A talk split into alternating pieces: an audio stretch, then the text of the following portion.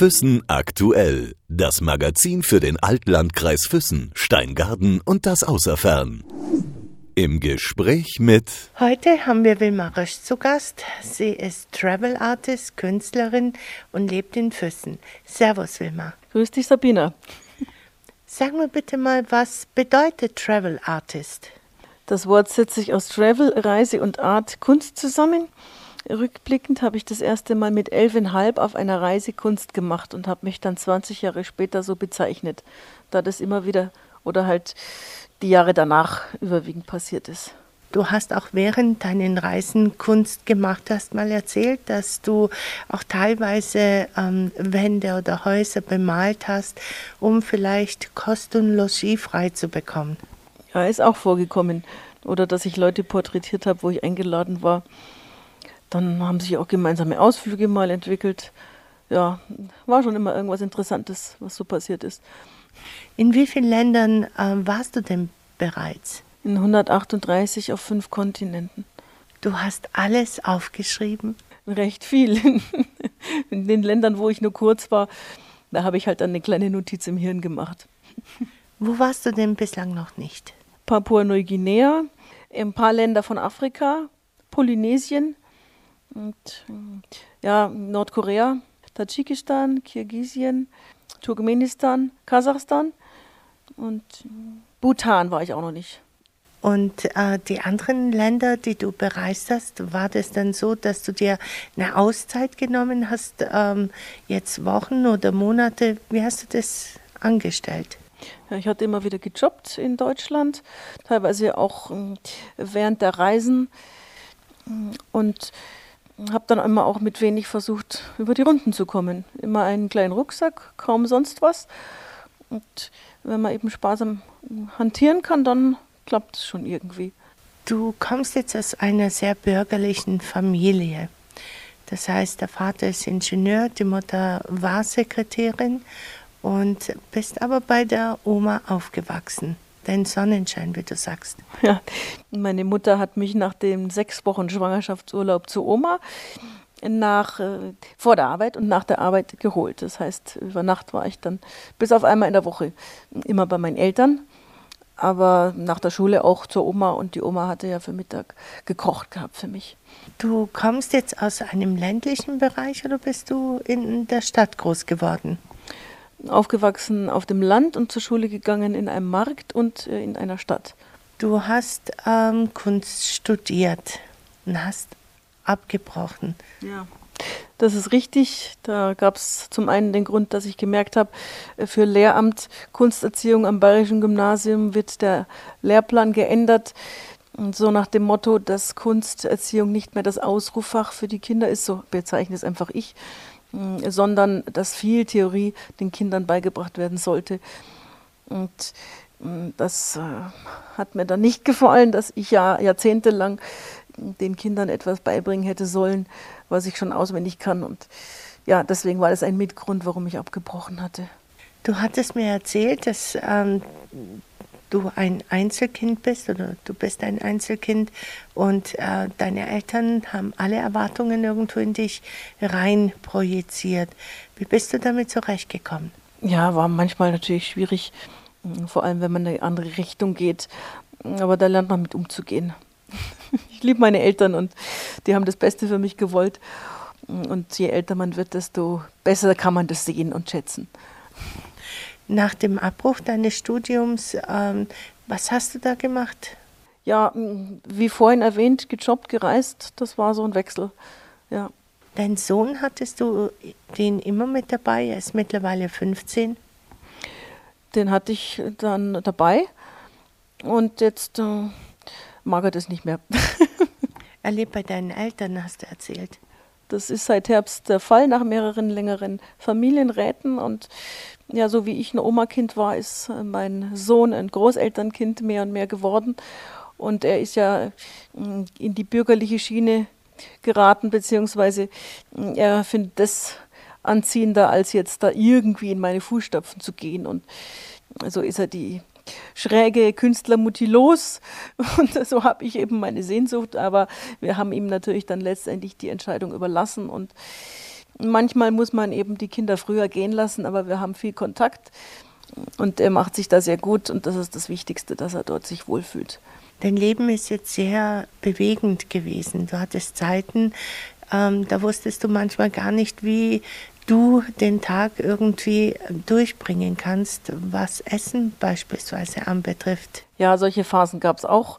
Und dann bin ich eben sammeln gegangen in den Wald, Kräuter, Beeren, Pilze. Und dann, klar, zwischendurch musste ich natürlich irgendwas kaufen für meinen Sohn, weil nur den Naturkram in Anführungsstriche, das war ihm dann zu äh, künstlerisch auch. zu ökohaft. Mama, wann gibt es mal wieder Fleisch? Jetzt ist er anders. Jetzt hm, will er höchstens einmal in der Woche. So grob gesehen. Ja. Aber so ändern sich die Menschen und hm, dass er da jetzt ein gewisses Bewusstsein entwickelt hat, dass er da aufpasst mit Fleisch und Wurstwaren, wenn, wenn man bedenkt, wie manche Tiere da aufwachsen, finde ich das ganz gut. Ja. Du bist ja auch ein Mensch, der sehr ähm, ökologisch denkt. Ja, ich ernähre mich am liebsten saisonal und geografisch. Ich würde zum Beispiel nicht auf die Idee kommen, im Winter eine Tomate zu kaufen, weil die im Winter hier nicht wächst. Und tropische Früchte habe ich ja auf meinen Reisen kennengelernt. Die wachsen ja hier gar nicht. Also kaufe ich die natürlich auch nicht. Ja, gut, ab und zu habe ich dann mal Bananen für meinen Sohn gekauft, wenn er unbedingt eine wollte, für einen Shake oder halt so einfach. Ja, aber sonst ist das halt so eine Sache, wo ich mir denke, hm, muss nicht sein. Wenn man dich jetzt so anschaut, heute glitzerst du. Heute hast du einen silbernen glitzernden Pullover, goldene Hose, ein längeres äh, T-Shirt drüber. Also einfach Glitzer. Ist das ein Stil von dir, dich äh, auszudrücken, die Kleidung? Glitzer mag ich schon länger. Und heute Abend gehe ich auf eine Vernissage, dann brauche ich mich nicht umziehen. Du hast mal erwähnt, Glitzer bedeutet für dich Kosmos ja, die Sternchen, die blinken doch. Und die sind ja auch da, wenn man sie gerade nicht sieht. Das heißt, jetzt haben wir gerade Tag und auf der anderen Seite der Erde ist Nacht, dann sehen die anderen Leute die Sternchen. das heißt, nicht nur an Weihnachten gibt es Sternchen, das kommt noch dazu. Und ja, es gibt wohl kaum jemanden, der das nicht interessant oder faszinierend findet, da einen Sternenhimmel sehen zu können. Und ab und zu vielleicht doch mal eine Sternschnuppe auch die Bücher, die du bislang ähm, herausgebracht hast, ich glaube, das waren vier, zeigen die Gegend, wo du warst. Das neueste Buch ist oder handelt äh, über Füssen. Ja, ich habe ja jetzt hier 14 Jahre gelebt. Das ist eine Foto-Ode mit äh, der Geschichte von Füssen gereimt. Und das habe ich auch ins Englische und Französische übersetzt. Und äh, die Essenz daraus wurde die Füssenhymne, die ist dann eben in Deutsch. Mm, und der Melodie ist, die Melodie ist aus einem alten Buch. Aus einem alten Buch ähm, stammt auch ein Lied, das du Dieter Bohlen vorgesungen hast. Ja, er war jetzt in der Vorentscheidung noch nicht in der Jury. Mm, allerdings ist es auch wieder richtig, was du sagst. Das ist die Frankfurt-Hymne. Da habe ich die erste Strophe vorgesungen beim Casting.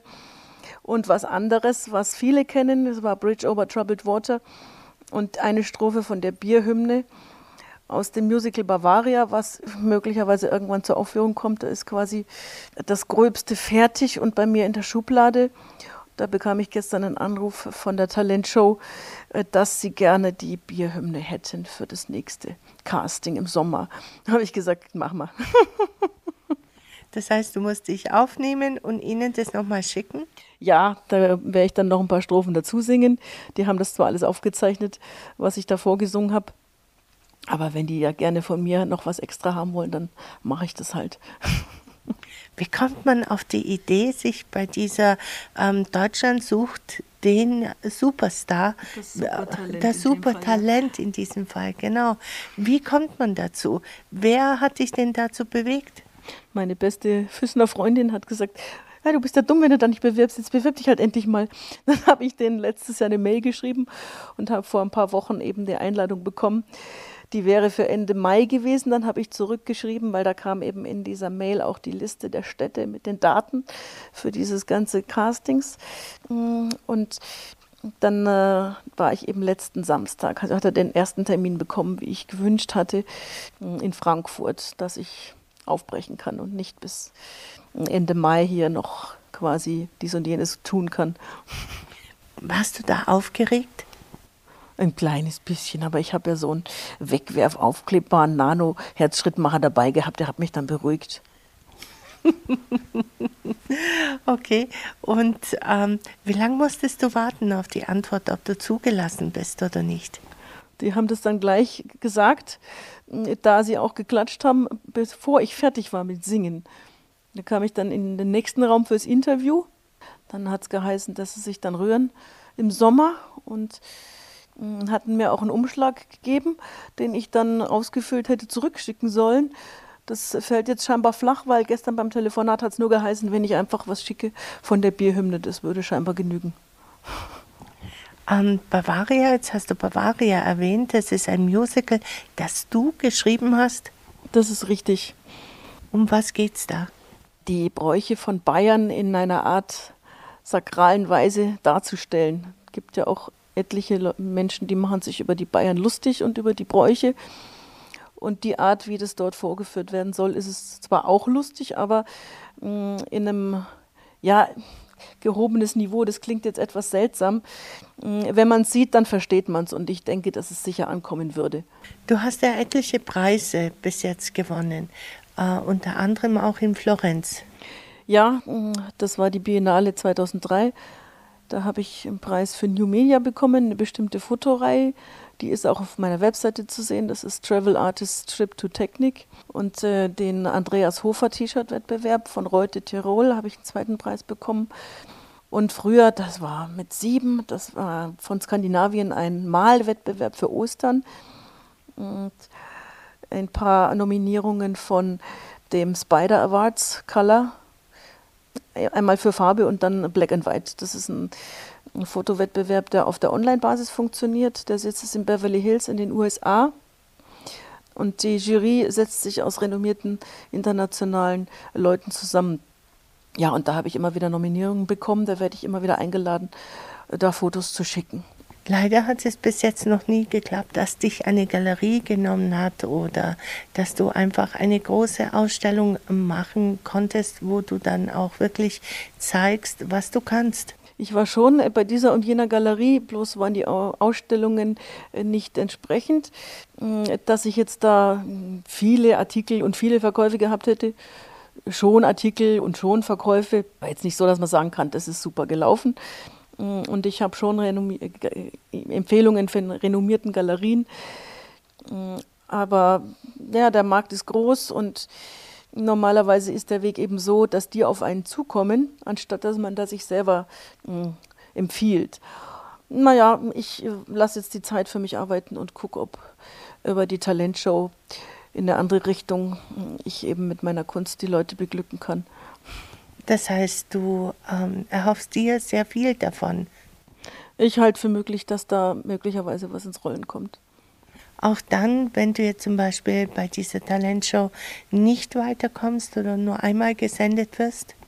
Und dann mache ich halt meinen klassischen Kunstweg weiter, den ich ja parallel sowieso begehe. Und mm, wie ich mal in Berlin war, habe ich auch Fotos geschossen und das sind genügend, dass ich da auch ein Band herausbringen kann ja, und kleine Glossen von Dingen, die passiert sind. Da habe ich auch viele Titel quasi, da wo ich nur die Geschichte schreiben muss, dass ich da so ein Postillon rausbringe. Hast du das Gefühl, dass manchmal die Menschen um dich herum deine Kunst gar nicht verstehen oder sie nicht zu schätzen wissen? Ähm, ums Verstehen geht es jetzt mir nicht.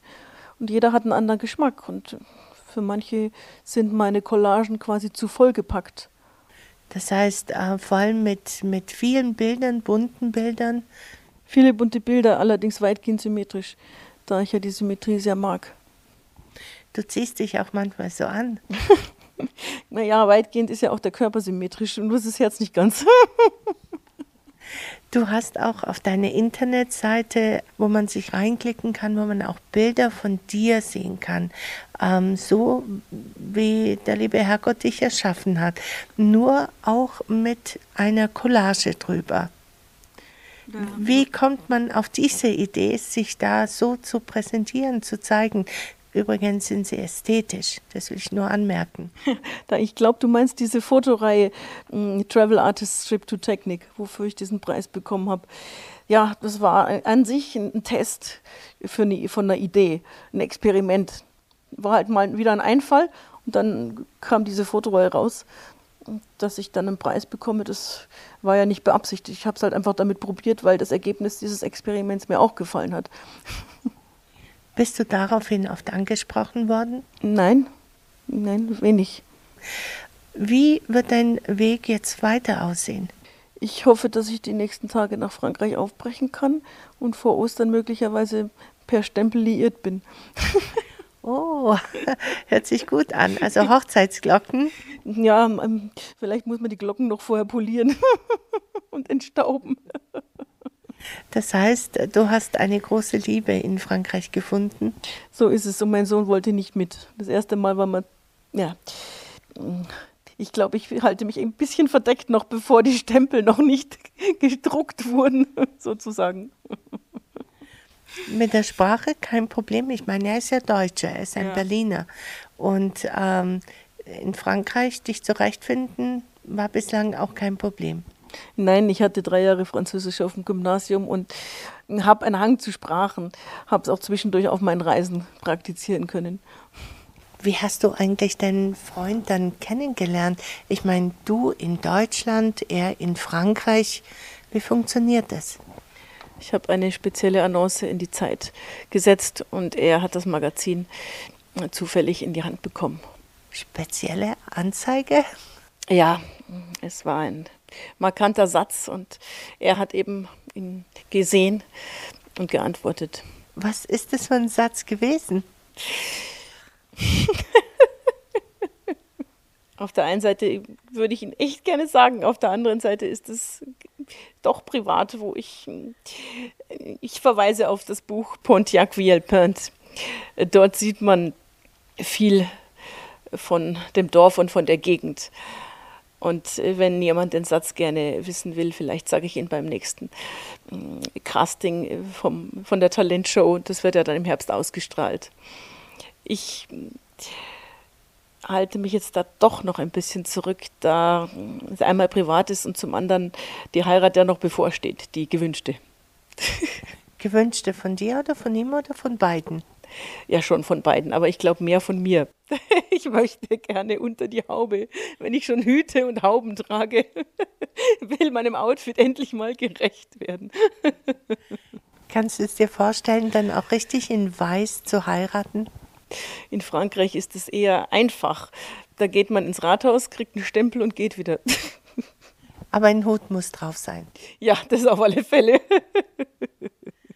Wenn man dich jetzt so betrachtet, dann sage ich immer, du bist ein lebendes Kunstwerk.